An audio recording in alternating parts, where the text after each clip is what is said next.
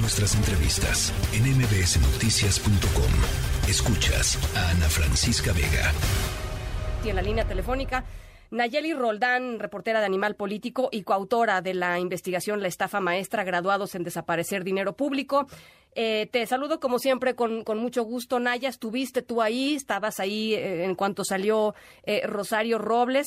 ¿Cuál es tu impresión de lo sucedido hoy, mi querida Nayeli?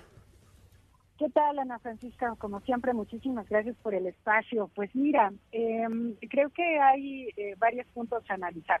Uno de ellos es eh, lo que acaba de explicar el abogado Mendieta, es, cierto, sabíamos que, que, que, él, como parte de la defensa, entabló una serie de recursos eh, judiciales que daban cuenta efectivamente de la estrategia que estaba siguiendo la Fiscalía General de la República en, em, en acusar sí a, Rosario Robles, pero que no avanzaba necesariamente la investigación y de lo que se acusa, se le acusaba, digamos, eh, pues no no había pruebas sólidas, ¿no? Vamos a decirlo así.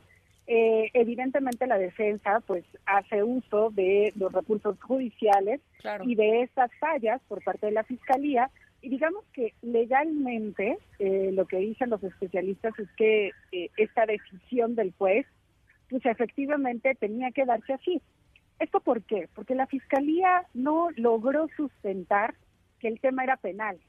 Y básicamente, eh, Ana Francisca, creo que lo hemos comentado en otras ocasiones, tiene que ver con que nunca investigó realmente el desvío de recursos públicos. Porque si lo hiciera, Pequeño en realidad Exacto, porque si lo hiciera, por supuesto que el tema escalaría en eh, más implicados en un proceso mucho más amplio que tiene que ver con las empresas fantasmas y sobre todo con los beneficiarios finales del dinero. Es decir, seguimos sin la respuesta, sin, la, sin respuesta a la pregunta más importante que es ¿dónde quedó el dinero? Porque de eso tampoco hay duda, ¿no, Francisco? O sea, el que hoy Rosario Robles haya sido absuelta no significa que la estafa maestra no existiera, tampoco significa que ella no tuviera responsabilidad en el desvío. No se llegó ni siquiera a investigar eso, más bien, ¿no? Eh, y el proceso judicial que, se ha seguido en cada en contra de funcionarios menores y en contra de Rosario Robles por parte de la fiscalía son básicamente lo mismo que son señalamientos administrativos. Por supuesto que tiene que ver con firmas en documentos, con procesos de acuerdo a la ley de adquisiciones, con ejercicio de la función pública y todo eso efectivamente tiene que ver con una cuestión administrativa. Entonces, eh, desde un principio la Fiscalía acusó de manera penal, pero con argumentos administrativos. Entonces, eh, digamos que estos son los matices del caso Ana Francisca. Eh, yo seguiré insistiendo en que la Fiscalía General de la República no cumplió con lo que dijo el fiscal Alejandro Gertz Manero al inicio de la administración del presidente Andrés Manuel López Obrador, de que la estafa maestra sería investigada como crimen organizado. Eso no ha ocurrido y el caso de Rosario se suma a la de otros exfuncionarios que por supuesto casos han quedado concluidos sin haber avanzado en la verdadera investigación que tiene que ver con el desvío de recursos públicos, Ana Francisca.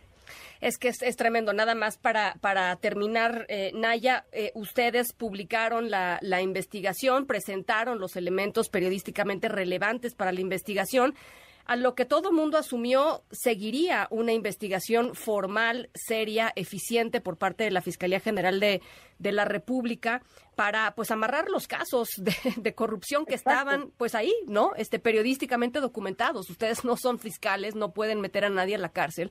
Em, y, y, es verdaderamente penoso, ¿no? que, que, que eh, sobre todo en un contexto en donde se hable de terminar la impunidad, de acabar con la corrupción, eh, pues estemos en una situación en donde uno de los casos más eh, brutales y más em, ofensivos para la sociedad mexicana sigan totalmente impunes. Completamente, Ana Francisca, porque a ver, también hay que considerar que el que Rosario Robles hubiese estado en la cárcel durante tres años tampoco significaba combate a la impunidad eh, mi combate a la corrupción, ¿no? O sea, también digamos que allí hubo toda una estrategia eh, por decirlo menos, em, debatible, ¿no? Este, en cuanto a las razones que mantuvieron en la cárcel a Rosario Robles. Tampoco ese era, era el caso. Y en este, en, la resolución de hoy, digamos que, que por una parte se cumple con la ley, pero por la otra eh, se confirma que el caso sigue en impunidad, ¿no? Claro.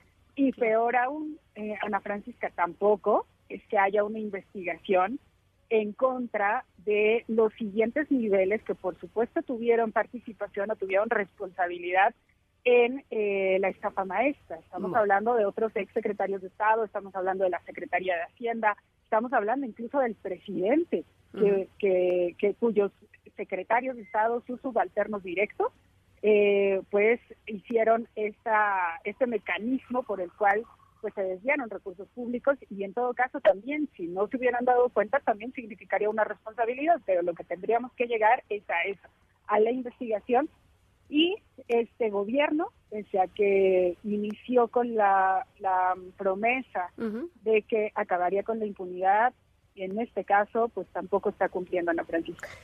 Bueno, pues ahí está, ahí está, y ese es el estado de las cosas. Naya, teníamos ganas de platicar contigo. Te mando un abrazo como siempre eh, y seguimos, seguimos en esto, Naya. Muchísimas gracias, Ana Francisca, como siempre, por el espacio y bueno, pues lo que nos queda también, si me permites decirlo, es que seguiremos haciendo periodismo, eh, un periodismo tan riguroso como el que, que presentamos con esta investigación de la estafa maestra y que lo importante es que quienes nos escuchan, quienes nos leen, se enteraron de lo que hacía ese gobierno y con el periodismo que seguimos, seguimos haciendo se enteran de lo que está haciendo este y que más bien quienes nos quedan a deber son las instituciones de procuración de justicia. ¿no, Pues nunca mejor dicho. Gracias, Naya. Gracias. Un abrazo. La tercera de MBS Noticias.